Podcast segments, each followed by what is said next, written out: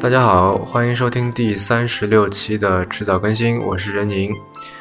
那么今天我们有两位朋友一起来录哈，啊，一位是杨威，另外一位叫王青。那你们介绍一下自己吧。王青下来。嗨，我是王青，然后是呃来自北京的一位创业者，所以这次来 CS 也是第一次，但是可能之前来过美国，所以。呃，我们这次其实是一个一个旅行，然后加上一个 CS，那么所以逛了两天的 CS，现在确实比较累。然后我们尽量会把我们在 CS 看到的，然后呢体会到的一些东西，今天做一个简短的分享。谢谢。大家好，我是杨威啊，江湖人称星斗大叔事业。呃，估计会有人认识我啊，但是我的估计经常是错的。啊，大家可以上网上搜“星斗大叔教大家玩摄影”这样的一个视频，就是我做的。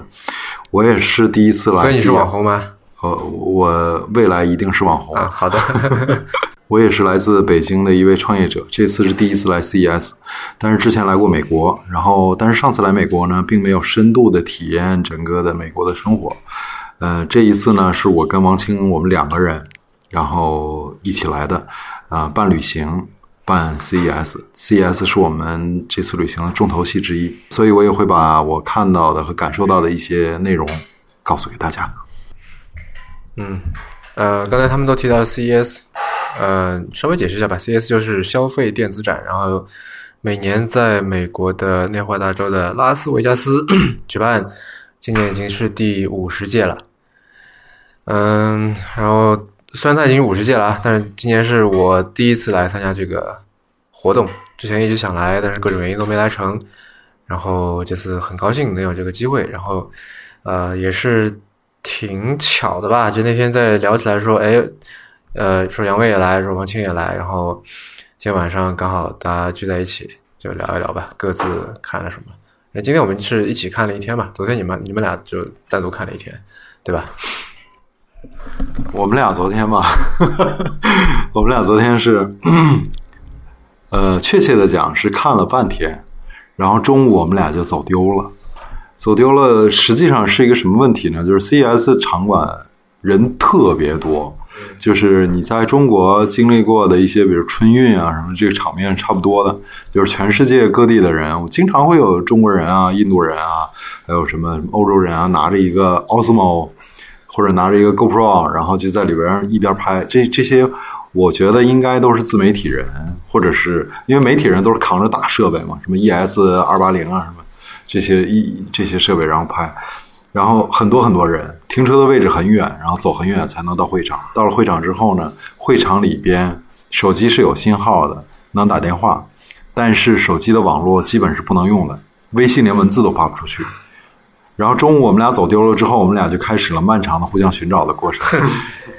而且因为那里面其实地形比较复杂，对对吧？这这个展位那个展位不像是那个一条条大路有那种就像北京那样四通就非常规整的这个规这个规划，对吧？就特别容易走丢了。对，其实昨天我们还只是紧紧的在南馆然后溜达了一下，然后就已经走散了。那么其实。不过你仔细看，就说美国这边它展馆的设计其实还是很科学的。就拿它 CES 所在的这个南馆来说的话，它实际上是分为四个区域，然后呢，所有的区域都在这个中间，在这个区域的中间有有一片区域可以连通，然后连通的这个地方呢，就是洗手间和吃饭的地方，所以。你只要说有一个大的这个方向，其实你是可以很方便的从它的这个展馆中间的这个道路，不是道路吧，就是楼梯，然后去去穿越到每一个街区。当然，这个前提是你的方向感要足够强。我就已经没有方向感了，今天下午转着，我就不知道哪是中间。对对对，对于没有方向感的同学，很有可能就是说，这你去上个厕所，然后出来发现，咦，怎么跟我下来的地方不一样了？走丢了这事儿，就是还是提前的功课没有做足，就是万万没想到，因为来到美的之后呢，就发现这个美的的地广人稀，然后到处都很爽，然后所有的人都很守规则，然后呢，停车场也多，交通也很通畅，呃，空气也很好，呃，我们就根本没想到这 CES 会有那么多人，然后也也万万没想到 CES 会有那么大的展馆。我们到了那个威斯汀酒店的时候，就以为威斯汀酒店就是 CES 的展馆所在地。其实这个、这个怪我们自己功课没有做足。它其实整个城都变成 CES 的一个会场了，对吧？它很多活动啊、很多演讲啊什么的，其实都分散在各个酒店、各个会场里边。对，这里也给大家分享一下那个停车的经验吧。就如果说你要去它的南馆，那就是它南馆附近的停车场肯定是没有位置的。所以我们昨天在它的南馆的南边的马路对面，会有一个梅西百货，那边停车位还挺多的，而且是免费的。至于北馆嘛那，就走一段儿。对对，稍微大概可能走个八百米，要过一条马路。那今天呢，我们在北馆去看的时候，那就更悲剧了，就周围它只有一个大概是六七层的停车楼，大概能停个这个一千辆车，也就这样了。所以我们相当于在会场的停车区域里面转了好几圈，都没有找到车位。后来大概在一个离五六个街区的地方有一个小的这个就是购物市场之类的，然后那边停车也是免费的，我们就把车停在那儿，然后走了差不多二十分钟，然后才走到它的北馆。其实整个的感受呢，就是它早上我们过去的时候，车位还是挺多的，就是看到主会场啊、什么停车楼里边看着都有车位。但是这个我们发现了几种特殊的车位。第一种车位呢是宝马专用的，就是宝马在那儿呢，它有一大片停车场给给他们做展示用，就是宝马把那块包下来了。第二个停车场呢是残疾人专用的，由于我们这胳膊腿儿啊，这视力听力也都健全，所以我们也不能停。哎，那个补充一个，残疾人车位不光是这个四肢不健全的人停的，残疾人车位包括，比方说，如果你是老人，你也可以停。就你你你可以向申政政府申请那个残趴的那个牌照，然后如果你是老人，或者说你比方说特别胖、行动不便，这些都是可以申请残趴。然后特别胖都可以，啊，对，这一点不难达成。对，如果你四肢健全的话，就最好不要停在那个地方，因为大概会面临一百美金到一千美金的罚款。对就这边残疾人的车，他们的这个车内的后视镜上会挂一个标志，嗯，然后就大概会有你的一些信息。如果说你的车上没有挂这个标志，然后停在那个车位上，是会面临比较巨额的罚款。或者你自己打印一个标志，也会被 也会被查出来的。对，然后我们经历了第一个是宝马不让停，第二个是残疾人的专用的停车场不让停，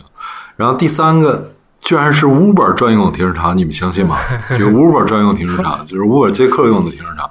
然后也不让停，然后呢，旁边的一些停车场都是三十美金停一天，二十美金已经停满了。嗯，对然后我我们就开车开出去一公一公里多，差不多。对，其实我在国内是开过 Uber，然后手机上也有 App，只不过当时没有想到是把那个 App 掏出来给他看一下。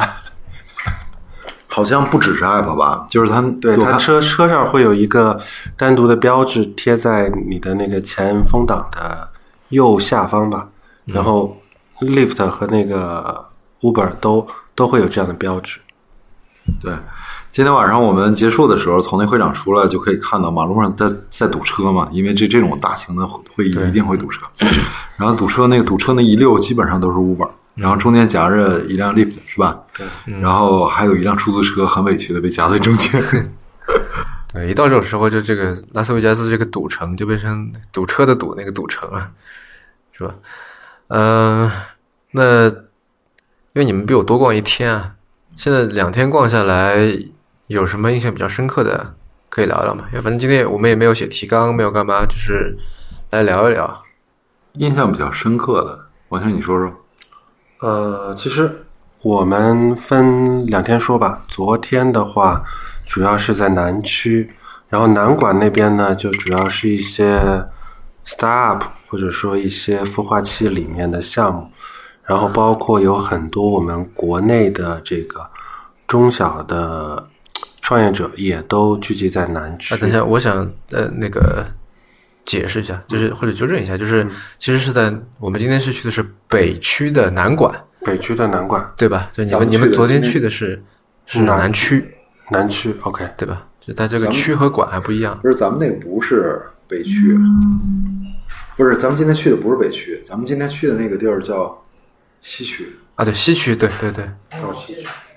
是吗？好吧，是西区吧？到底是什么呀？我忘了个去是已经占了三个了。西区西区是人那边，啊。好吧，哦哦，咱们今天去的是南区，昨天咱们在的是西区，昨天你们在西区，今天我们去的是东区。东区是吧？然后南区没去是吧？啊，说了半天都是错的，好吧，足以证明它已经很大很大了，真的。就是你大家觉得这个拉斯维加斯这个城市在中国的知名度应该和纽约和什么旧金山和什么芝加哥这些城市的知名度是是齐名的，但你们来到这儿就你们来到这儿就会发现，其实这个整个城市并不大，嗯，它相当于一个中国的一个县级市，也就是差不多也就是这么大小，对吧？嗯，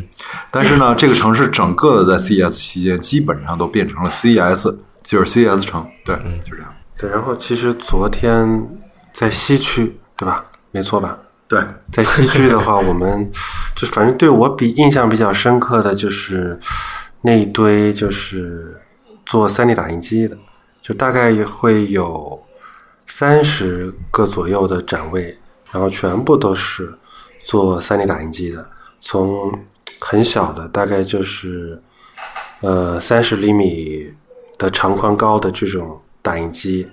到差不多有两米左右的长宽高的打印机，非非常多。而且我大概去问了一下价格，好像现在已经价格能够降到就是大概是五千人民币到一万人民币之间了。哪一种？就是就是差不多就是长宽高在三十厘米左右的那种小的就最小的那种。对对对对对啊而且的话，就是说，现在在在国内的话，就是做这种 3D 打印机耗材的，我看也还比较都还比较成熟。就是在在此之前，我可能看过他打，但是我没有注意，就是说它的耗材到底是什么。那其实昨天看了一下呢，发现就它的那个耗材，你就可以把它想象成那个放风筝的那种比较粗的线，只不过它可能比那还要粗。然后它那根线就是会接到那个 3D 打印机的那个机头上，然后那个机头会把那个材料进行加热，加热之后，然后一层一层一层的堆积起来。啊其实整个的感觉，昨天我也是三 D 打印机，确实留下很深的印象。嗯，因为那我现在突然有点忘了，那个橘色的橘色的罩子那个品牌是我记得是美国的一个公司，那个是非常好的一个三 D 打印机。嗯，然后我原来一直在国内没有见到真机，因为太贵了。然后这次在 CES 不止见了真机，见了一大堆真机，然后呃其实挺爽的。这 CES 感觉就是什么？其实并不是说我们要来 CES 谈一个合作，我们要来 CES 看新品的发布。我靠，看新品发布，其实在家里边拿电脑看是最爽的，因为视角一定是最好的。对，而且还呃，保不齐还有翻译什么的。呃，我觉得最爽的一件事儿呢，就是它似乎成了一个，就是说，所有的只要是对产品有追求的厂商，几乎就是电子类的，或者是主要是消费电子类的这些厂商都会来参加的、参与的一个展。那他们来了会代表什么呢？就会代表全世界的这些呃爱玩电子产品的这群人和相关的这些媒体也都会来。然后呢，越聚人越多，就成了一个全世界最大的一个呃电子产品发烧友这样的一个大的一个聚会和一个大 party。然后总体来说就是这样的一个感觉。所以，如果有机会的话，如果你也喜欢电子产品，如果比如说你最喜欢的公司的名单里边有大疆、有索尼、有尼康，或者是比如说有什么，甚至宝马，他们都会在这儿开开新品的发布。呃，如果你喜欢的公司名单里有这些公司的话，那么你来一次 CES 一定会让你收获非常非常多。对，我觉得今年还有另外一个事情是说，今年第一是五十周年嘛，呃，也算是他们这个历史性的一年。第二是今年有非常多的中国公司出现，好像是历史上最多的一届，是吧？对对对，这个我稍微打断一下任宁，就是昨天在西区的时候，就在西区会有一个叫做 Global 的 Area，就说那那一片就是来自世界各地的这种中小的公司的一个展区。那你进去之后会发现，哇，里面基本上可能有超过百分之五十的公司都是中国的。那么，可能你斜对面是深圳的，然后你对面是广州的，然后你转转到你后面一看，哦，这是浙江的，就是你感觉就好像是在 AWE 是吧？对对对，就就好像是在这个在国内来参加展会一样啊，真真的是。这个这一点确实令我印象非常的深刻，而且的话，确实你会发现，就是说有很多的外国人，他们也愿意去走进中国的这片展区，因为对于他们来说，他们可以在这里找到，就是说，可能有有一些他们自己国家根本就不会为这种需求去买单，然后去设计、去制造的一些东西，啊，这一点确实是令我印象会比较深刻。呃，其实，在 CES 说到中国公司，我突然想起一个比较有意思的一个事儿，而且经常会遇到的一个事儿。今天居然在宝马也遇到了这样的事情，就是 demo 失败，就是 demo 失败。呃，这这种事儿在昨天逛那个展区的时候出现了两次，一个是一个做玩具的一个厂商，啊、我就不具体说了，但是实际上就是他们在把自己的产品设计好了、准备好了拿出来的时候，依然有可能会演示的时候会失败。嗯。然后这种失败通常会很尴尬，嗯，但是呢，前段时间不是就是中国某公司不是就经历了一次吗？是是是，嗯，但是呢，这种事儿呢，今天在宝马的那个演示失败的时候，居然发生了一个呃，也没有说居然，就是在宝马演示失败的时候呢，那个主持人非常机智，然后把这个场面又给圆回来了。然后来，我们来听听王青的是 这个，王青当时因为我英语不好嘛，然后王青有的时候会帮我翻译翻译，然后呃，王青看完了之后给我说完了，我乐坏了。然后王青来讲一下那个事儿。对，当时大概是这样，就是说新一代的这个宝马七系呢，会有一个就是自动泊车的功能。那它其实并不是我们意义上的，就是说你把车停这儿，然后这个挂一个自动泊车档，然后车自动倒进去，而是它一套完整的这个体系。那么宝马，宝马它给我们演示的就是说，这个当你把这个车停到一片这个可以支持就是宝马的机器人，然后去引导你自动泊车的区域的时候呢，就是去机器人就会在那里去欢迎你，然后告诉你，你把车停在这里，OK，然后他就他就写了一个 stop here，然后你可以下车，然后这个时候呢，你的车就会这个根据机器人告诉你的这个指令，自动的开到前面，然后把车倒进去。而这个时候，你其实人就可以自己走开就好了，车会自动的这个停好和熄火。但是今天碰到比较搞笑的就是说，这个当人下了车之后，机器人也让开了，结果这个车就径直的往前走，没有转任何的方向，停在了那里。当观众们都期待的说：“哎，他这个时候倒车灯应该亮了，然后呢，这个前轮应该打转向，然后倒进去的时候，车不动。然后过了大概二十秒钟，然后主持人很尴尬的说：‘嗯，看来这个车选了一个最合适的位置停了下来。’然后，然后现场大家都很尴尬。然后本来想的应该就就这样就 OK 了，结果呢，这个就当时那个车的驾驶员应该觉得，就是我们需要给大家一个更好的演示，然后就把车又倒了回去，就重新模拟了一下这个场景，结果同样的还是失败了。这个时候主持人说：“嗯，看来这辆车是很喜欢停在这个位置。宝马这个品牌的车主通常也会比较有个性，所以宝马这个车也比如说你是吧？呃，所以这个车也会比较有个性。说你机器人让我停到那里，凭什么？凭什么？我就要听前了，不服是吧？你给我倒出来，我再听一遍，还听那边，怎么了？对我稍微打断一下，就是其实当时在这个副驾驶上，就是主驾驶下车之后，这个副驾驶实际上还是坐了人的。然后我留意到一个细节，就是说副驾驶的那个人，他的手指就一直的，就是停在那个手刹的位置，就感觉说，哎，我随时发现危险，我就我就需要把这个电子手刹给抬起来。但是话说回来，这种演示失败呢，我觉得是正常的，失败是成功之母嘛。那个，那谁是成功支付呢？就是支付宝和微信是成功支付 啊，这个扯远了。就是说，呃，CES 上你就能看到，其实这些厂商并没有完全的把这些产品能够做的可应用，然后直接就推向市场。他们就是把这个概念让人生活的更美好，让让这些设备，让呃让这些技术科技改变生活的这些方向给指出来。我觉得这点的作用远远比任何某某厂商推出了某某产品更有价值，更让人激动。对，呃，说到这里，我想补充一下了，因为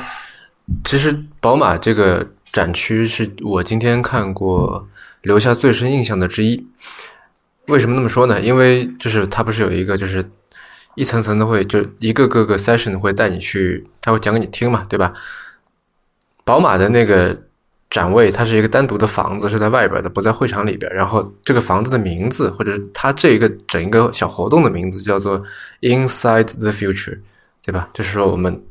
看到未来，我们来分析未来，来畅想未来，就是这样的。然后他安排了一个，好像是每个整点都会有一个，就是他会安排了一个讲解，一共分成四个四个部分。第一个呢，就是他从呃可能未来五年，然后到什么未来十到十五年，然后再到未来十五到二十年，他把就是宝马对于未来的想象演示给你看。所以就是它也并并不是说这东西已经是个很成熟的产品，说下个月就要推向市场，对吧？就它只不过是让你能够有更直观的印象，所以它这么给你看，其实这么回事儿。那所以就同样的事情，它就算是它放一个片子给你看，它也可以，对吧？那可能宝马比较有信心或者比较有底气，它是说让你现实中来来体验一下啊。然后这整个为什么给我留下很深的印象呢？因为呃我在来的飞机上刚刚翻了一篇文章。是呃，之前苹果的一个高管叫 Tony Fadell，他他是参与了这个 iPod 跟 iPhone 的设计，就有人说他什么 iPod 之父啊，iPhone 之父什么都有，就是在就是乔布斯时代，他是一个很重要的一个成员。后来他离开苹果去创建了那个一个就是算是物联网或者说智能家庭的一个品牌叫 Nest。啊，后来被那个谷歌收购了嘛，然后他现在就在谷歌的这个母公司，就是 Alphabet 里面当顾问，这样，然后写写文章什么的。他写了一篇文章，然后呃翻译了，嗯，大概的意思就是说，他向底特律，就是美国的汽车之城，向那些传统的汽车制造商来提建议。他说你们应该怎么做，不应该怎么做，对吧？嗯，当中有一条就是说，他说这些汽车厂商现在在做的事情。呃，在硅谷看来，其实是很可笑的。他真的用了“可笑”这个词，为什么呢？他说，因为你看，每家汽车厂商都在研发自己的引擎，都在研发自己的什么传动系统啊这些东西。他说，这个如果从硅谷的角度看来，就好像说你要造一台电脑，然后你还得自己先去研发芯片，还得自己先去研发内存，对吧？去把这些最基础的东西都自己每一家都去搭起来。因为我们知道每家的这个每家汽车厂商都在自己研发引擎，对吧？研发各种各样的这些技术。然后他说，这个接下来他觉得这个完全就不应该是重点。他觉得重点是说，汽车厂商应该来研究汽车到底应该在人们的生活当中扮演一个什么样的角色。当人们在开车的时候，或者说当人们决定不开车的时候，他们背后的动机是什么？对吧？所以我觉得。呃，宝马他他那个那个讲解，第一就是差不多在最开始的部分，就是说，他说汽车对于在我们看来，它不只是一个把你从 A 点送到 B 点的一个工具，对吧？它是你生活的一部分。那就是用烂俗的说法说，宝马是一种生活方式。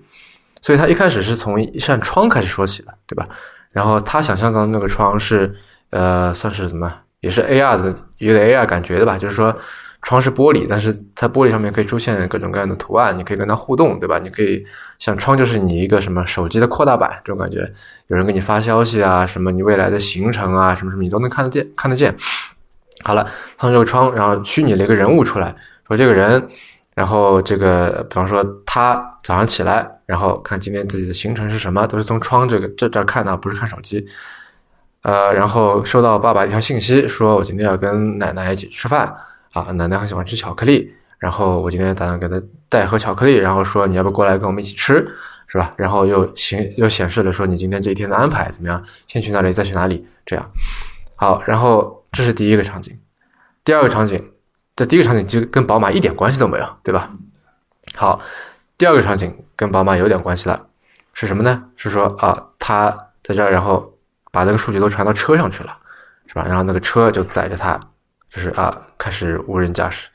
然后在这个无人驾驶的过程当中，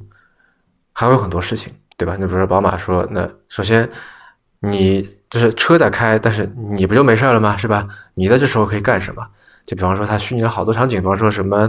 呃，爸爸忘了带巧克力了，然后你就马上亚马逊下单，对吧？然后亚马逊就是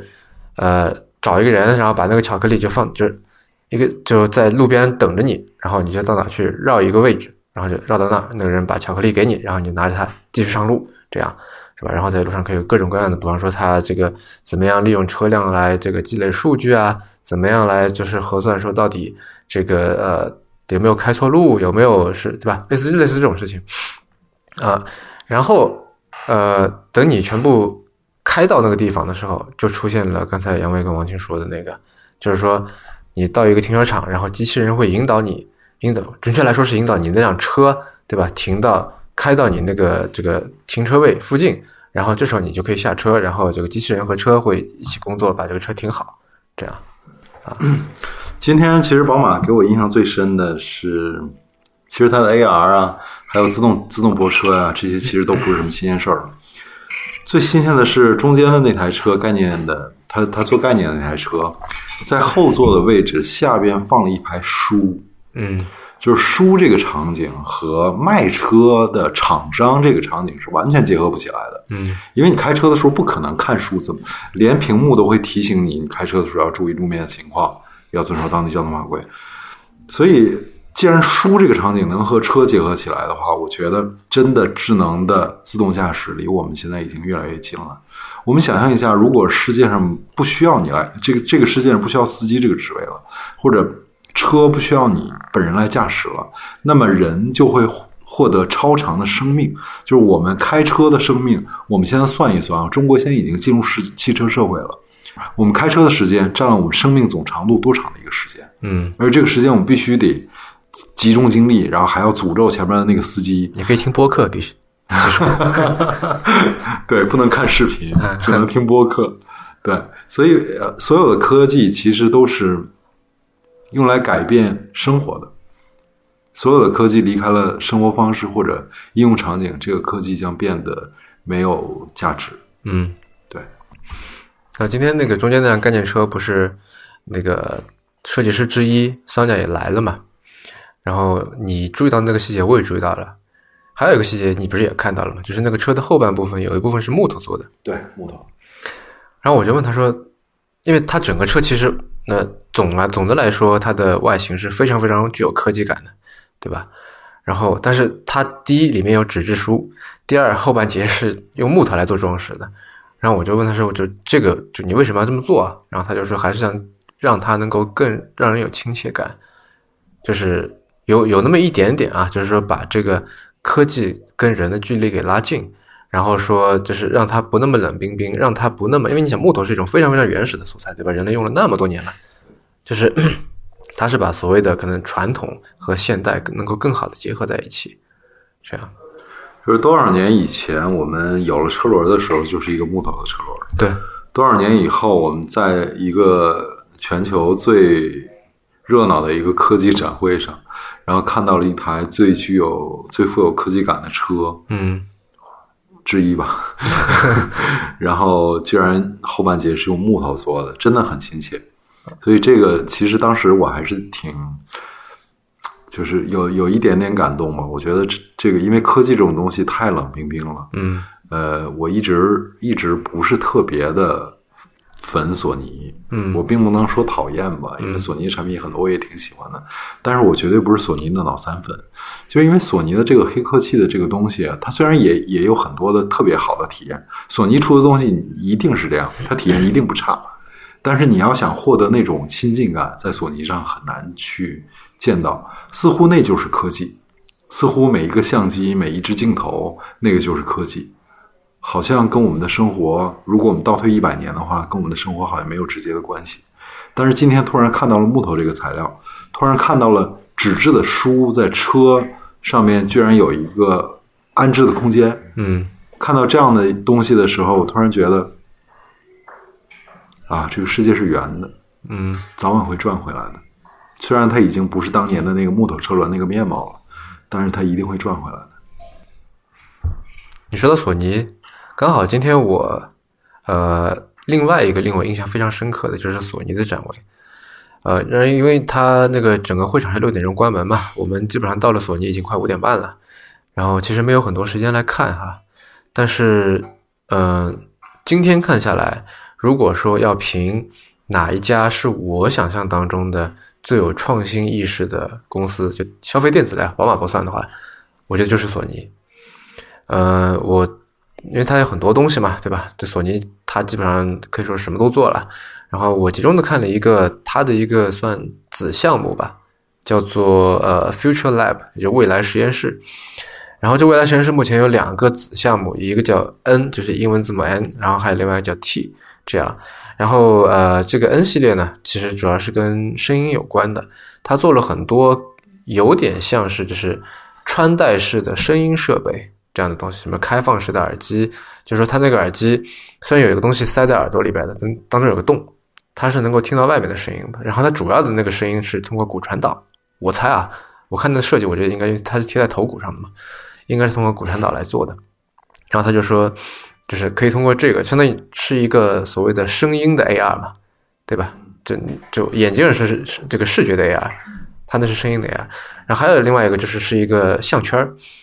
就是类似是一个 U 型的，就是你可以戴在脖子上面，然后它也是通过声音跟你互动，上面还有一个摄像头，这样。呃，然后我又联想到我们今天刚一开始看到那个 ODG 的那个 AR 设备，不是是个眼镜嘛？我就觉得说，未来的这个 AR 眼镜会不会就是它就是一个单纯的一个显示器？因为我今天觉得，虽然这个 ODG 的这些三款产品，从 R 七到 R 九已经算是在 AR 界算是最顶尖、最好的产品了，然而我戴着还是觉得有很多不舒服的地方，对吧？会发热，然后又很重，对吧？因为我平时也戴眼镜嘛，那它比我这个普通的框架眼镜就不知道要重上重上多少倍，它已经比 HoloLens 轻很多了。对，但还是很重，是吧？然后就如果你脸上容易油啊或者怎么样的话，它就老下老往下掉，往下滑。我在想说，哎，那如果说我们以后可以把，比方说计算，可以把就这些比较占体积、比较占能耗的这些单元，都集成在脖子上一个项圈上，然后把它变成一个分离的设备。眼镜就是一个显示器，它通过蓝牙也好，通过什么也好，对吧？它不做任何的运算，它不做任何的连接等等，它就是一个显示器，然后把这个，比方说这个项圈上面提这个收集到的处理过的信号传到眼镜上面，然后我这个眼镜是作为项圈的一个配件，可戴可不戴。我不需要这个视觉引导的时候，可能我有的时候只需要声音，对吧？我的只需要一些一些一些非视觉的元素，那时候我就可以把它拿掉了。对，其实想想未来其实蛮可怕的。这个 AR、VR，呃，一步一步的正在正在抨击人类的底线。到底什么是真实的？就是现在已经没有人在谈虚拟经济怎么怎么样啊，还是有那个大王总，就是王健林王总啊，就不说名字了。就是大王总还在谈说虚拟经济经呃虚拟经济怎样怎样。呃，未来我们看到的一些物体是不是真实的？今天宝马推出了一个通过超声波技术，我没体验到啊，很遗憾，因为要因为要等很长时间。通过超声要预约，对要预约，通 通过超声波技术，让你的手势操作，大家都知道手势操作，其实在开车的过程中特别的不靠谱。嗯我用实体按键最靠谱，也触摸屏都是嗯会影响驾驶嘛。它的它用这个超声波技术实现了手势动作是有反馈的，嗯所以什么是真实的？这个技术如果实现到这一步的话，比如说你触摸着我的手，而我的手，我而我在万里之外，嗯就是完全可未来有可能就是这个样子。嗯那么所有的生活，所有的一切都可以被改变。举个例子来说，为什么北上广深这么多人？因为没办法，因为大家只能在这里嘛。未来也许我们真的有那一天，我们不需要，我们住在深山里，嗯但我每天都出现在全世界。嗯嗯，大家也知道，就是说手势控制应该是，就二零一一六年宝马在推出新的 B B M W Seven 系列的时候推出来的一个，就当时比较炫酷的功能吧。然后我周围也有一些朋友买买买了之后呢，通常当有朋友上车之后，第一件事情就是会去演示一下，但是失败的概率几乎是百分之五十以上，其实也是挺尴尬的。那从这个角度来出发的话，我觉得就是传统的这种汽车厂商，他们在去构想人们在开车的时候喜欢或者说需要做的这些事情，实际上有时候会去脱离一些人性的，因为其实你想想，当你在开车的时候，你这个时候需要去降低汽车的音量，对吧？那我只用动动一动我左手的大拇指，拨一下这个方向盘上的快捷键就 OK 了，对不对？然后或者再次就是说我我跟车说一下，我就用嘴说一下，我说减小音量，这也是很 OK 的，对不对？这其实都不影响驾驶，但是你需要用你的扶在挡把上的右手抬起来，然后在它那个摄像头周围去画一个圈儿，然后再去把它关掉，就这样你顿时觉得哇，这种场景也许只有宝马的工程师自己才能想到，就是你会发现，同样的这个设计，如果是一家 IT 公司来做的话，那么通常它可能会用最简单的成本，我就用语音语音去识别，而且就是基本上说不会去构成任何的在驾驶安全上的威胁。那么这次 BMW Seven 甚至把就是他他们之前的这个设计觉得还不够，然后加入了这种超声波的反馈，所以我看到这个之后，第一个反应就是太不可思议了，就好像说你这个在设计触摸屏的时候，其实它本来就不安全，你去碰了一下，这个时候你说哎不对，其实就是你碰了它一下，不知道你到底碰了没有，所以我要给你加一个震动。在歪路上越走越远。对，其实你就会感觉它在歪路上好像越走越远，就他不知道说消费者到底需要通过什么样的这个科技上的改进，去满足消费者最原始的需求。这是我个人的一些想法。宝马就是在显摆，我有，怎么了？我有，我照样可以通过方向盘来控制。其实是这样的，刚才我特别赞同王晴的这个说法，这不有病吗？这个明明原来很多很多年以前，然后通过拧一下那个电位器就能解决的一个音量问题，现在做成电子的了，可以随便拧，拧到头还可以继续拧。呃，已经体验变好了。然后呢，集成到方向盘控制音量，然后呢，体验变得更好了。我可以目视前方，然后这些都做完了之后，为什么他要做这个宝马？我没什么可做的了，你你懂我的意思吗？我没什么可做的了。这个车的体验我，呃，其实我这话不是真心的，就是其实宝马可做的东西还是蛮多的，但是呢，他们会觉得我们已经做的足够好了，我们就加点那些浮夸的功能吧。就是我们的客户其实是有很高的装逼需求的，对，呃，这点上我有一个小小的保留要做，因为那首先王庆的话我也同意，然后虽然我没有用过那个功能啊，但是我刚才想象了一下，的确是可能有点鸡肋，对吧？这感觉，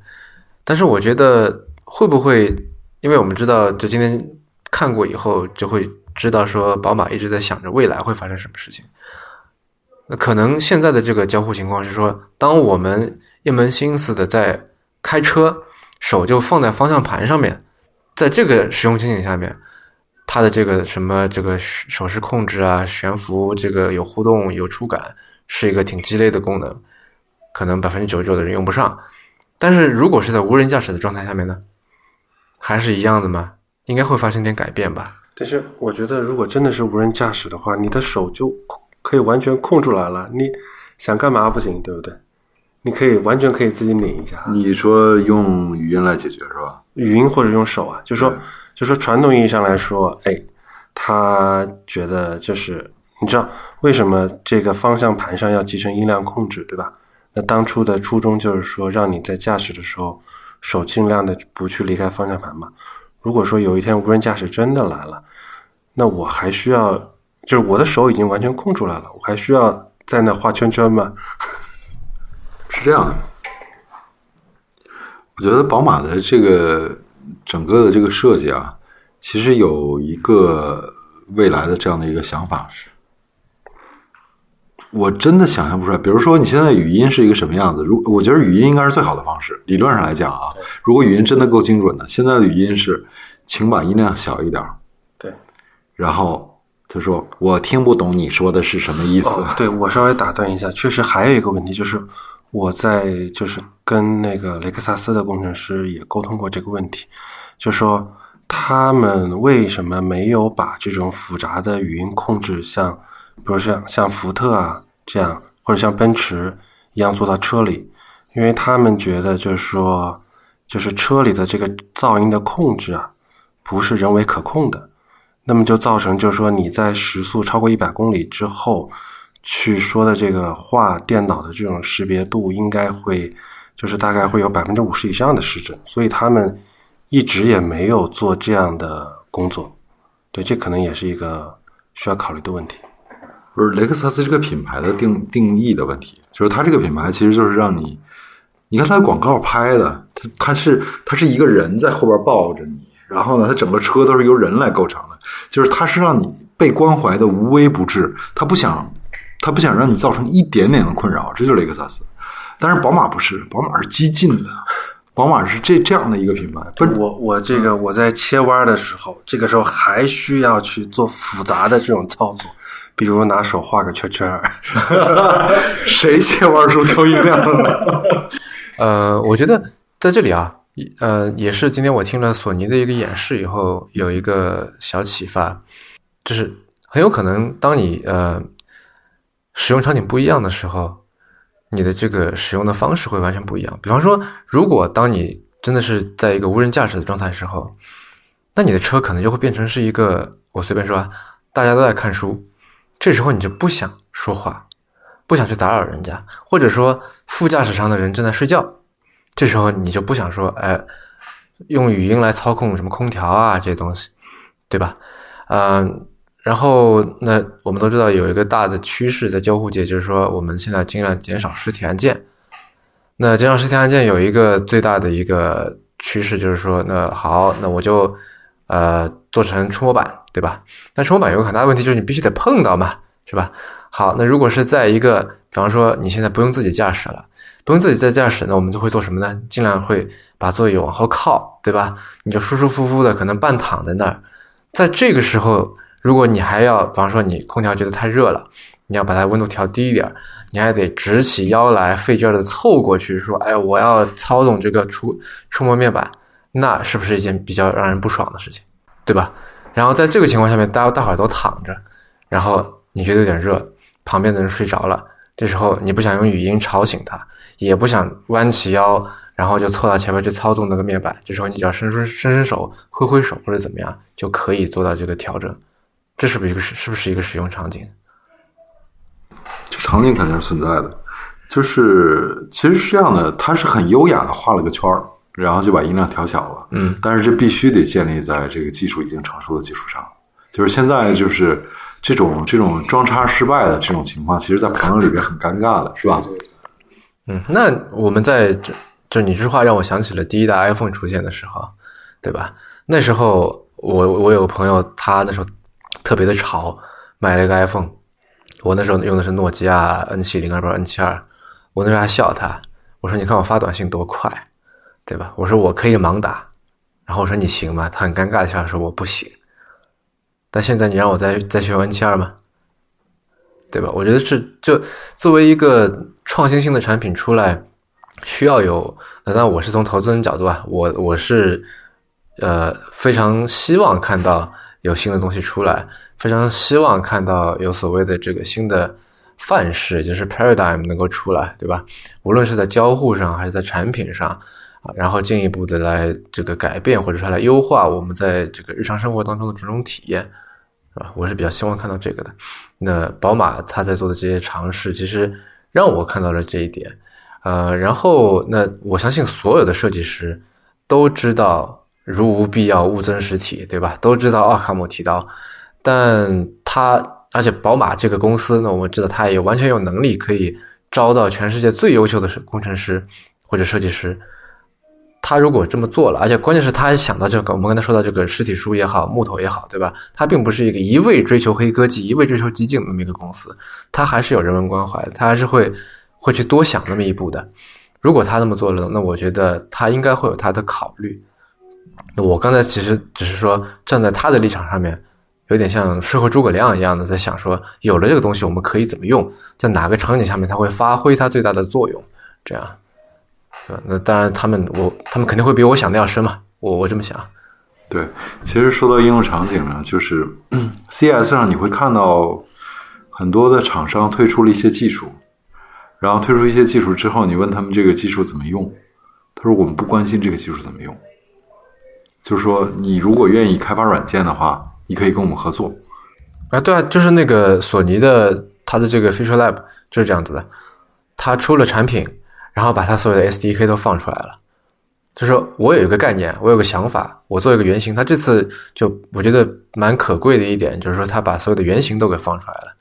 一般不是原型都是藏自己家里嘛，对吧？啊，他把所有的原型都放出来了，供大家玩然后他也欢迎大家跟他互，就是跟在场的那些工作人员互动，欢迎你留下反馈，无论你是用户还是开发者，因为 CES 是一个偏专业性的一个展，你在。这个填这个报告就申请报告的时候，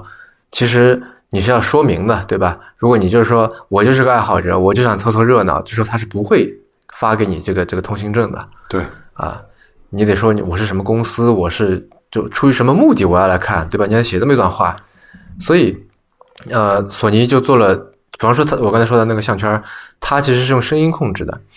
上面有四个麦克风，然后有这个，我我猜它也是骨传导的，就是它的它的描述是说，像给用户像穿上了一件声音的衣服一样，声音的外套一样，就是说只有你能听得见，对吧？那或者说别人可能是轻轻的，像那个呃 Google Glass 那样子，对吧？其实你就凑近了也能听见，但是就戴的那个人听的是最清楚的嘛。可能是这么一个使用场景，然后他就把这个呃 SDK 开放出来，说。我做了一个东西出来，那现在你们觉得这个能够怎么用？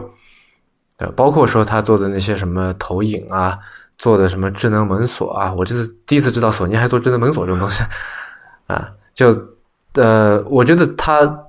是索尼这个公司从换了换了执行就管理层，然后再到这个就是衣服衣服 对，再再到就是变成售楼处，对吧？然后再到就是现在慢慢的能够起来，我觉得还是挺不容易的。因为我在可能在半年前写了一篇文章，叫《索尼虽旧邦，其命维新》。啊，我从为什么我这么说？因为我从他当初非常这个怎么说，非常勇敢的，我觉得去拥抱 VR 这个东西，我就能看出来，索尼这公司这不愧是用用你的话说，就不愧是大厂设计。啊，我觉得还是蛮有蛮有气派的。对，索尼今天确实呃印象也比较深。索尼永远不会让自己的粉丝失望，无论是在任何的展厅设计，呃，还是展会的索尼的展台，他都会做的比你想象的要好。一进去索尼的时候呢，就有一个巨大的一个屏幕，上面显示了一张星空的照片啊，不是星空的照片，是一个动态图，其实就是一堆星空的照片，然后堆叠而成的一个动态图，就是星轨运行的这样的一个图。这些照片全部都是 A7R 这台相机拍出来的，呃，所以然后你就当场掏出来一台是吧？对，所以我带的也是。对，因为杨威是一个装备党，然后他今天背了巨大的一个包来，然后我就掂了一下他的包，死沉死沉，我都不知道他怎么今天背了一天的。然后那里面大概有相机若干台，是吧？就各种各样的这个各种电子器械，让他时不时就换一台，时不时就换一台。主要还是相机和镜头，还有 GoPro。然后因为想多记录一些东西嘛，然后你绝对不是因为想多记多记录一些东西，我觉得。啊，我今天问你，我说你为什么要带那么多东西？你说还说那为什么以前的人要三妻四妾？我也是无，这不是我说的，这话谁说的？这话不是我说的，是吧？暴露了吗？没有没有，呃，我补充一下，你刚才说的那个那个大屏幕的那个电视啊，它是它叫做 Cladis，然后呃，它下面有个副标题啊，算是它的一个 slogan，叫做 A blank canvas comes to life，就是说一张活活了的或者说动了的空白的帆布、空白的画布，这样。因为我们基本上能看到那些 LCD 屏或者 LED 屏，它是一块块拼起来的嘛，对吧？它相当于是个巨大的那个 LCD 屏，但是是一整块的。这样，我的确觉得很震撼。它当它其实 我们进去的时候，它放的是星空嘛，后来其实放了很多一些这个演示动画，然后我看了很久，加就它有能有七八个吧，短的动画加起来一共十分钟啊，我都看了，效果的确非常的不错。OK，嗯，说到这个索尼的这个产品，刚才提到了我带的装备，其实不是因为三妻四妾的原因才带这么多装备。我给大家数一数，我大概其带了什么。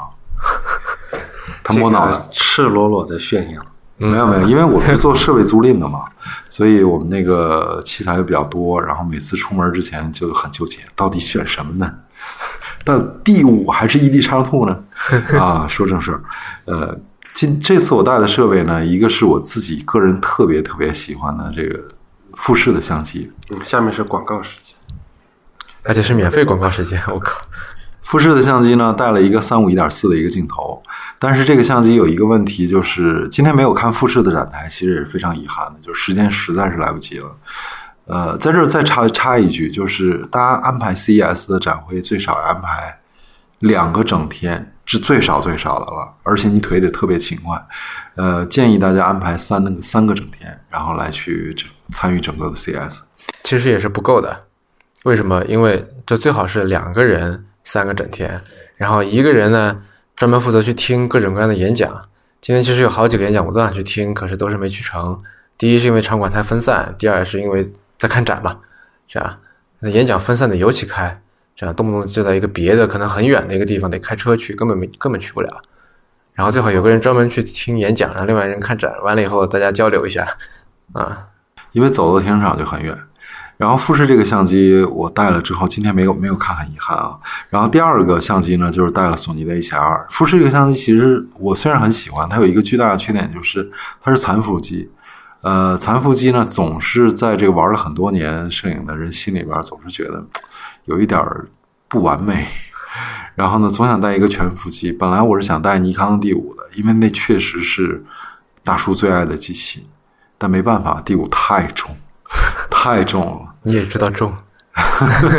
虽然我是重装党，实在是有点背不动了。然后后来说带索尼的 A7R 吧，因为这个机器也是几乎完美的，无可挑剔。呃，然后 A7R 配了两只镜头，一只是二四七零 F 二八 GM。还有一只是幺六三五的镜头，呃，主要的出发点是因为这次是考虑在要看展，看展的话就有可能会遇到一些弱光的环境，遇到弱光环境的话，那个富士的机器有可能就会不够用，然后索尼所以就带了一个索尼的全幅，对，所以还不算多，整个的重量加起来应该不到不到八公斤，七公斤到八公斤吧，但我包比较沉，对，反正你一般就看哪个东西，然后轮番拍，对吧？先拿这个 GoPro 拍一下，然后拿手机拍一下，然后两个相机拍一下，换个镜头再拍一下，对吧？最后一步能省了，前几个步骤都是可以的。说到摄影器材了，其实这个这次来最重要的一个目标呢，还是要看看尼康的新东西，就是因为这次功课还是做的不够全吧。到了尼康的时候，看到他们这个新款的产品。我甚至都没记什么名字，但是很重要的就是看他们的产品到底怎么样嘛。他们的呃新推出的这个四 K 的这个运动相机，四 K 的全景的运动相机啊，那 Key Mission 是吧 Key Mission，呃，画质已经到了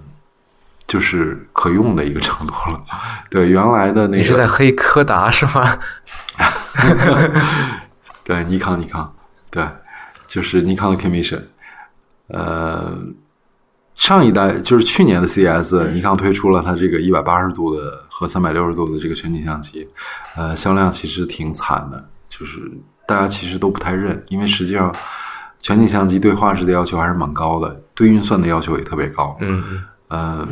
几乎没有特别好的产品。然后今天看到两个厂商，第一个呢是目标的尼康，然后这个 Key Mission 推出了这个 4K 的新版本，画质还是挺好的。我觉得基本上旅行，要么你带 GoPro，如果你想拍全景视频的话，家里有 VR 设备，完全可以带一个 Key Mission，而且又是三防相机，防水防尘什么的。然后另外一个比较就是三百六十度相机领域比较有意思的一个厂商，就是国内的一个厂商，叫 Insta 三六零。这个厂商呢，很早的时候他们推出了第一代产品的时候，我就一直在关注。呃，第一代产品总是有一些不完美嘛。但是做到今天的时候，我们看到了它已经有了一个相对完整的一个产品线，然后有了一个八 K 的这样的一个产品，但还没有开始卖，就是说预计二月份上市。四月份，啊啊，对，四月份，预计四月份上市。呃，但是二月份是 GoPro 的那个人说，他们那个卡玛卡玛，对那个无人机二月份能够说出什么时候能再重新上市。对，预计四月份上市，但是上市的时间谁能说得准呢？这些科技产品不完美总总是不能上市的。这个八 K 的那那个那个视频和照片就已经做到了非常完美的这样的一个地步了。所以我觉得我们其实一直也很纠结，就是在那啥的平台上，全景摄像机、全景的相机可选择的余地非常的小，所以用户也也没得选。但是这一次来 CES，确确实实在这个领域里面，我我觉得比较有信心了。对我还想多说一句，呃，无人机领域，这一次我来 CES 看了几个厂商之后，在我无人机几乎就是中国厂商天下，没有别的了。对一家就占了 百分之七十嘛，大家可能现在还更高，就但是没有变化，就是没有变化，就整个的市场格局没有发生什么变化。感觉。唯一可能最有创新的，就不论是好是坏，最有创新的可能就是一航那个幺八四，那个载人的那个无人机，特别大的那个，对吧？那个去年也发了，就不，我的意思就是说，在这个行业里边，就是无论是说这个它这事儿能不能成吧，那至少说他在做这方面最大的一个创新，我觉得就是这样，对吧？之前没有看到那个真机，现在看到那个真机，发现其实不太大。对你做一个人能飞二十分钟，确确实实挺牛逼的这个产品。如果要真的能量产，并且政府允许飞的话，我觉得这真的是个好产品。但是如果像北京这样车这样，那每天得出多少交通事故啊？大家就撞去吧。对，他建了一个，他刚刚建了一个飞行调度中心，嗯，但那说实话，我对于这个产品的未来，就短期内的未来，长期内呢，我觉得这个无论是载人飞行，还是说这个你说这个利用空中的这个路线，无论是载人还是载货，那我觉得肯定是一个趋势啊。但短期我其实也不怎么看好啊，还是要走的路还太长太长了啊。我们现在就一上来就要做颠覆，就要做什么，嗯，就可能有点要求太高了，我觉得。循序渐进吧。这个大疆这个厂商也不是一个纯粹的无人机厂商，不能把它单纯的当成一个无人机厂商去看，因为大疆最著名的是无人机，它现在的镜头和自己的这个相机、摄像机也已经做得非常不错了。嗯。我估计听众里边好多人都用过 Osmo 这个产品，Osmo 画质已经做得非常牛逼了。对，嗯，所以有些厂商它是有特别深的那个技术储备，比如说像索尼、尼康、佳能这种厂商，有的厂商有特别强的研发能力，嗯比如说尼康这种厂商，呃，比如说大疆的这种厂商，所以有的厂商这两点都没有，但是有特别多的产品线，比方说宝丽来。宝丽来，OEM 也算产品线吗？对，今天我其实特别吃惊的发现，因为我以前我对宝丽来的印象还停留在那些什么一次成像啊那些东西上面，然后这次我或者说跟相机有关吧这些事情上面，然后这次非常吃惊的发现，宝丽来的产品线远远比我想象的要多得多。它有自己的 VR 头显，有自己的显示器，有自己的手机，有自己的无人机，有自己的什么跟智能家居有关的什么摄像头，呃，一大堆各种各样的东西，啊、这也挺令我感到吃惊的。CS 展应该算是比较明确的，能告诉你一个信息，就是你有多少东西不重要，你有多少钱不重要，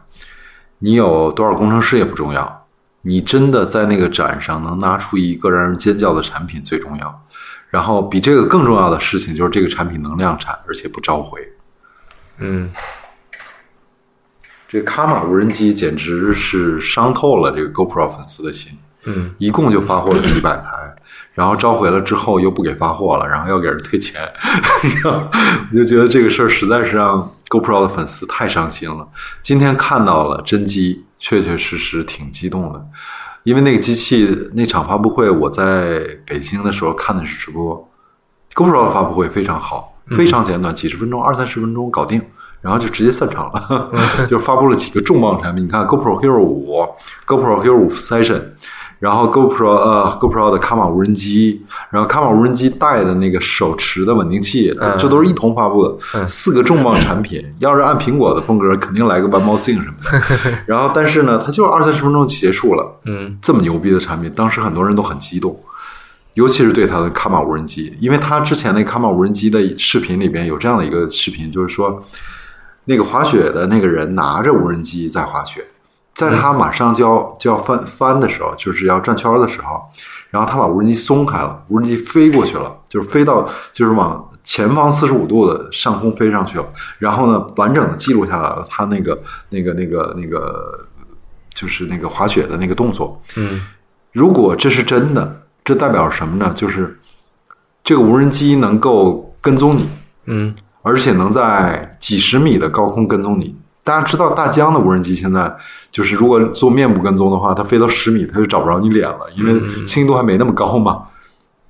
然后跟踪你之后呢，它又能保持很好的稳定性。嗯对，所以这几点结合起来，大家都觉得我操，终于有一个能跟大疆叫板的产品了。结果就这么几天就召回了，真的挺可惜的。我刚才并没有说那个，并没有要黑 GoPro 的意思。其实我非常希望 GoPro 能做好，我也非常希望 GoPro 股价能高一点。嗯但是产品这个东西就是那么冷冰冰、硬邦邦的，就是你做的好就是好，做的不好，即便消费者有情怀，也只能买个 Smarty，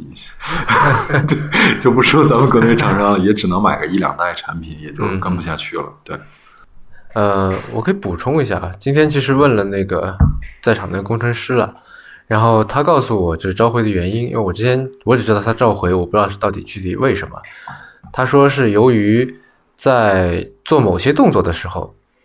这个电池会往这个机身后边有一点小的移动，然后由于这个移动呢，会导致就是它接触不良，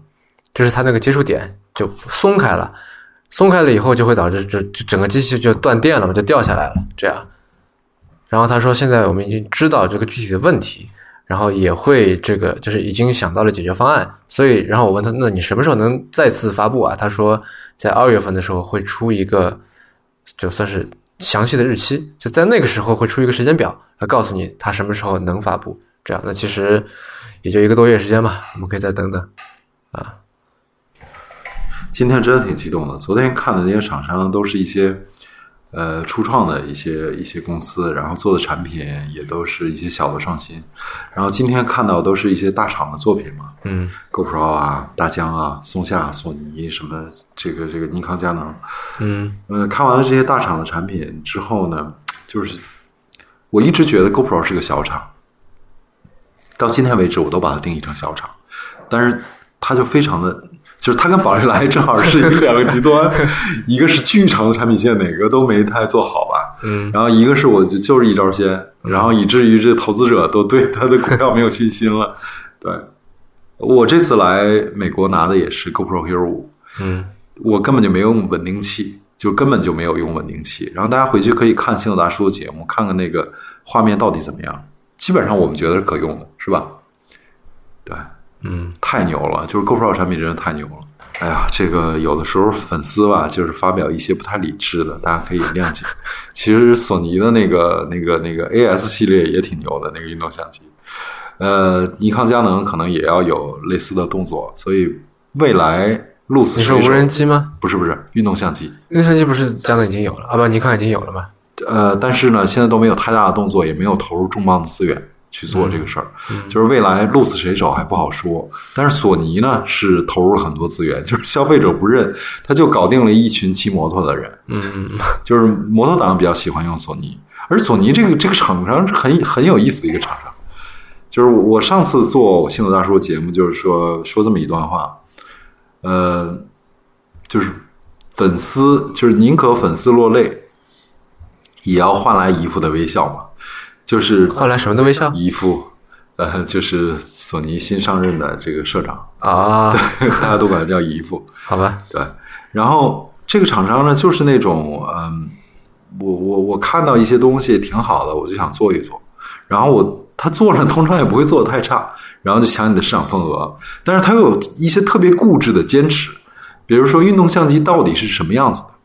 那 GoPro 就说运动相机是方的嘛，嗯然后前面有个小屏幕，方便固定，嗯但是索尼不不是，索尼说 DV 是一个手持设备，它就应该跟手掌一样的这样的一个弧度。嗯那所以它做出的 AS 系列的运动相机呢，它也是一个长条形的，那个镜头是在那个长条形的前方。所以这个这个有的时候你看到这些厂商的一些设计基因，其实也挺有趣的。但是但是理光不是也出了一个运动相机吗？对理光也有，那个 TCL 也有。也是长条形的，我记得是吧？理光我坦白讲，我一次真机都没见过。好吧，对，嗯，消费者不认是一个原因，但是消费者之所以不认也是有原因的，嗯。就是说索尼系列呢，就是这些玩玩极客的呃不，这些玩极限的这群人，从来没有把索尼当成一个呃亲善的厂商，他们一直觉得 GoPro 和他们的调性是相符的，但是索尼不是，索尼是这些是这些什么像我们这样 这样的一群搞 IT 的这群人是会比较喜欢，对这个啊、也不能这么说吧，我觉得这样说有失偏颇，对。这，可能大家更多的对索尼产品线的这个定位就是是一个家家电，对家里就是 indoor 的一个产品，然后好像天然对它室外的这些产品线就忽略掉了。对，你看，像在北美市场还不一样。北美市场他们会推出，你看当年 Walkman 的时候，实际推出了一些运动的收音机，然后运动的那些那个那个随身听、运动的耳机。对但是在中国都没有见到，比如彩色的那个，不是黑的啊，彩色的那一批，我买过二手，因为当时有一些二手渠道直接就卖给了中国，很便宜。然后数控的收音机，我记得当时几十块钱买的，非常好用，非常非常好。索尼一直定位应该是这个以家庭为中心的这样的一个概念，但是呢，这个玩极限的这群人呢，通常是以个人为中心的。比如说，大家会崇拜一个人，滑雪的圈子里会崇拜一个人，然后玩滑板的圈子里会崇拜一个人，对，没有人关心他太太是谁，只关心他是不是单身。然后尼康、佳能呢，就是佳能还是牙膏厂，这个因为那个它的 EOS 呃 M 四我没有用过，然后这次推出了 M 五，我也是很无感的一个相机，就是它并没有那么强的技术突破，可能一两个参数能让你稍微的激动一下下，但只有那么一瞬间，当你拿到真机的时候，也就是那种嗖嗖的那种感觉。对，这里有一个细节我还挺挺记忆犹新的，就是当你进到尼康的这个展馆，你会发现这个桌子上摆的几乎大部分都是他的相机，所有的相机的系列。但是杨威，你你有没有进？就是我们进了佳能之后，发现一排一排都是放的那个喷墨打印机，对对对，对不对？然后包括还有一个大概是 A 二画幅的一个喷墨打印机，对吧？好大，差不多有一个一立方米的那那么大的一个喷墨打印机。其实大家对大家可能在这个产品线的这个方向的选择上，就会 让你觉得，哎，好像就是说我们在传统意义上去讨论佳能和尼尼康都都会拿他们的相机啊什么去对比，但是可能没准你看一下佳能的财报，哎，它最赚钱的是卖喷墨打印机，也耗材的耗材的，对，卖耗材的。也还是个卖配件的。就是说，尼康呢，是我之所以喜欢尼康是有原因的，就是尼康呢，它是一个非常专注的一个厂商。咱们摒弃了这个什么什么什么这个这种爱国爱国情绪不谈啊，尼康是一个非常专注于影像的这样的一个厂商，所以他把几乎所有的精力都都用于这个影像设备的研发和生产制造。呃，我想纠正一下，就是它尼康有很多，尼康在光学上面是非常强的。尼康出过很多望远镜，卖的非常贵。啊，我我有一个，就是它，因为尼康自己也做镜头嘛，对吧？所以就它有这个呃望远镜、显微镜，包括像什么遥控摄像头啊什么的这些，啊，这也是很厉害的。所以，摄像机和相机本质上实际是一个光学的事儿。就是，即便是比如说这次我拿的索尼的 A7R2，为什么会这么重呢？因为那个机身很轻啊。但是你永远改变不了光学，你改变不了物理。它镜头，它全画幅的镜头就是那么重，那么大的个儿，所以没办法，真的没办法啊。这个就要去找康宁玻璃了。呃，今天去呃，因为康宁玻璃也有一个展台嘛，然后就呃也去逛了一下，跟他们聊了一会儿。它那里面有各种各样的东西，对吧？有显示屏，有这种就是平放的，像桌面一样的显示屏，还有一个汽车放在那儿。对。然后他们说，就是说他们放这些产品在这儿，并不是说康宁会出显示屏或者康宁会出汽车，对吧？他并没有这方面的打算，而是说他就让你看到这方面的这个可能性。然后我就问说，那康宁玻璃跟汽车有什么结合点？他就说，比方说汽车的挡风玻璃，就虽然装在车上我们看不出来，但其实这块玻璃本身是非常非常重的。然后就抗性玻璃可以做到说。呃，在保证同样的硬度和安全性的前提下面，能够把它做得更薄，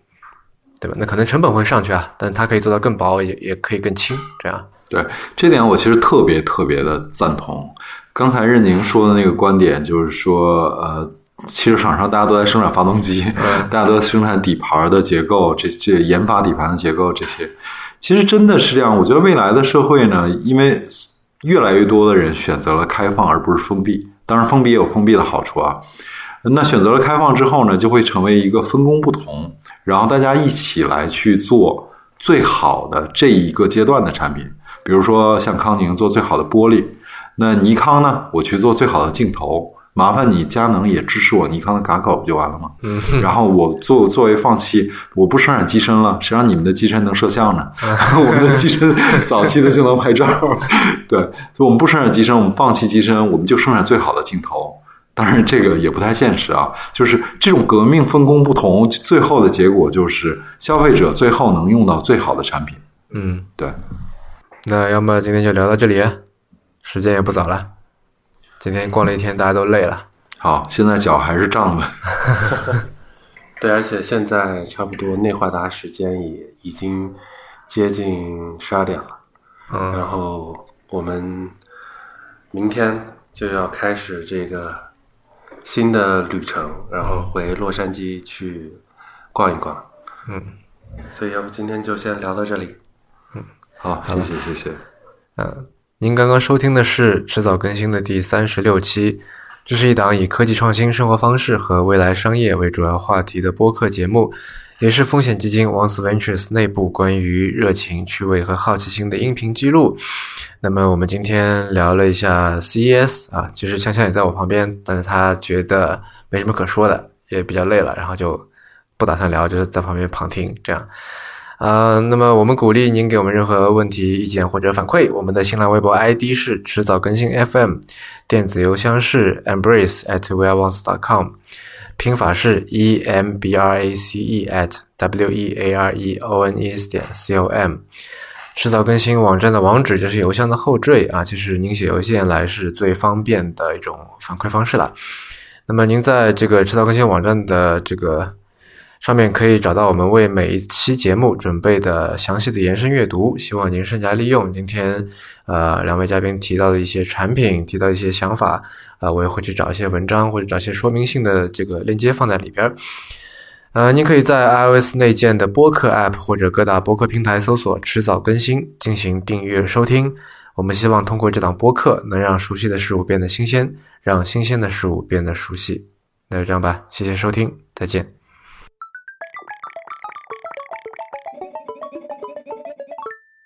杨威刚才打枪打的怎么样？因为这个，呃，我们在录节目之前，杨威跟王鑫两个人去了一个 shooting range 去玩枪去了，感觉如何？我们玩的是一个他们推荐的一个套餐吧？对对对，是有四个手枪的组合，然后我们是按照这个可能子子弹的这个直径从小到大这么这么去依次体验的。然后具体的那个枪的型号，可能杨威会记得清楚一点。不记得，不记得，对，反正最后我们打的是一一把这个最古老的那种左轮的手枪，然后那个那个枪打的时候的这种冲击力，杨威还记忆犹新。呃，因为我自己开枪的时候，那个枪就比较猛，然后每嗯每一发子弹射射出去的时候，你你的脸就能感觉到明显的这个空气被震了，然后一股气流冲冲的冲到你的脸上来，明明枪是往前打的，但是空气被冲破了那种感觉，非常猛。然后呢，出完了这个这个这个打完了枪之后呢，就是我们从那儿出来了，出来吃完饭之后，我们就来找任宁，结果出了一个小插曲，我们不小心停到了一个美国人的家庭的门口。然后呢，因为我们找不着路嘛，所以我们就显得有点鬼鬼祟祟的。美国的这些这个街区呢，应该是非常非常安静的，完全没有车。然后我们找不着门牌号，我们就慢慢的开开到了前面，然后掉个头，然后回来，悄悄的停到了人家的门口。停到了人家门口之后呢，过了一会儿，就有一个女的出来了。这个这个这位女士出来了之后，就非常的就是彪悍的问我们：“你们是谁？你们来这干什么？”然后我们还没说两句呢，他就跟我们说说英语，明明王清说的就是英语。然后呢，后来他把枪掏出来了，而且就是我们刚刚在射击场用过的那把最最最初的那个左轮手枪，是一个就像镀铬的一样那种那种很亮的那种左轮手枪，枪管很长，就是我们打过口径最大的那个左轮口径。你能想象一个这个中年妇女穿着一个睡衣从家里走出来？然后突然从他的睡裤的口袋里掏出一把差不多有三十厘米的左轮手枪，然后当时我们就惊到了，是这个内华达州民风还是比较彪悍的。对，然后这里也跟大家小小小分享一下，就是说，如果你在这种街道里面去停车的话，就是说，可能尽量不要停在别人就是出车的那个地方。然后再一个就是说。就说一定一定不要去去走过别人院子的那个线，就是你在人行道上实际上是安全的，而且他也没有没有这个怎么说，就是他即使是正当防卫，他也不可能说去拿枪打一个在街上走路的人，在街上走路的人。但是你一旦说去越过了那条就是他们家的院子吧，可能他。如果感觉到他的这个生命受到威胁，那么他是可以直接拿枪把你崩掉的，而且是口径那么大的枪。大家看了很多影视剧啊，今天在开枪的时候我就感受到了，就是大家看了很多影视剧，说枪打了打了好几枪，然后不死自己拿个绷带系一下就行了，完全不可能。就是我们在用的第二把枪，就是我手里的，现在拿着弹壳，它这种口径的枪。那个子弹打到身上，如果不是特别不重要的部位，几乎没有什么生还的可能。就是打到胳膊，胳膊截肢的可能性会非常大。如果要是打到了，比如胸腔的某个位置，我觉得就可能带出一大片来。对，所以就是不要不要挑战拿枪的人。第一点，第二点呢，就是这个不要太轻视这个枪的威力。你们今天射击成绩怎么样？我的成绩非常好，王青不行，王青也不是不行，只是相比我来说还差一点。这个其实是大家这个计量的维度啊，就是我大概最后算了一下，就是我击在这个靶面上的这个枪数还是要比杨威要高很多的。其实不是这样的，我打枪打得非常准，就是在十环的位置我都打了很多枪，然后有可能是子弹直接穿过了那个孔，我脱靶的可能性几乎没有，因为我大部分对，杨威的意思就是说，他有至少五发子弹从同一个地方过去，而且没有造成这个多余的这种破损。你不要误导听众好不好？完全不是这个样子了。就是我一开始呢，在打第一把枪的时候，因为那把枪有一个消音器，是吧？它前面那是消音器吗？应该不是，声音还是挺大的，对，但是挺长的，前面加了一节。那个枪的时候，我开了两枪，我觉得这个枪的后坐力其实没那么大。然后后几枪我梆梆梆梆就连着开完了，挺爽的。然后连着开完了之后呢，肯定可能会有投靶的。然后呢，有一有一发子弹好像打到了很外边的圈上，就是那那个枪造成的，因为它口径小嘛，能看出来。然后但是后边我瞄着打的，因为我不敢不瞄着打，我怕那枪从我手上飞出去，因为后坐力太大了。双手持枪还是这样。呃，我我说一下我身高体重啊，我身高是一米七九，体重是八十公斤，所以我持着后边后坐力很大的枪，其实双手持枪我是不敢有任何放松的，所以枪的后坐力，尤其是步枪的后坐力，大家可以想象一下。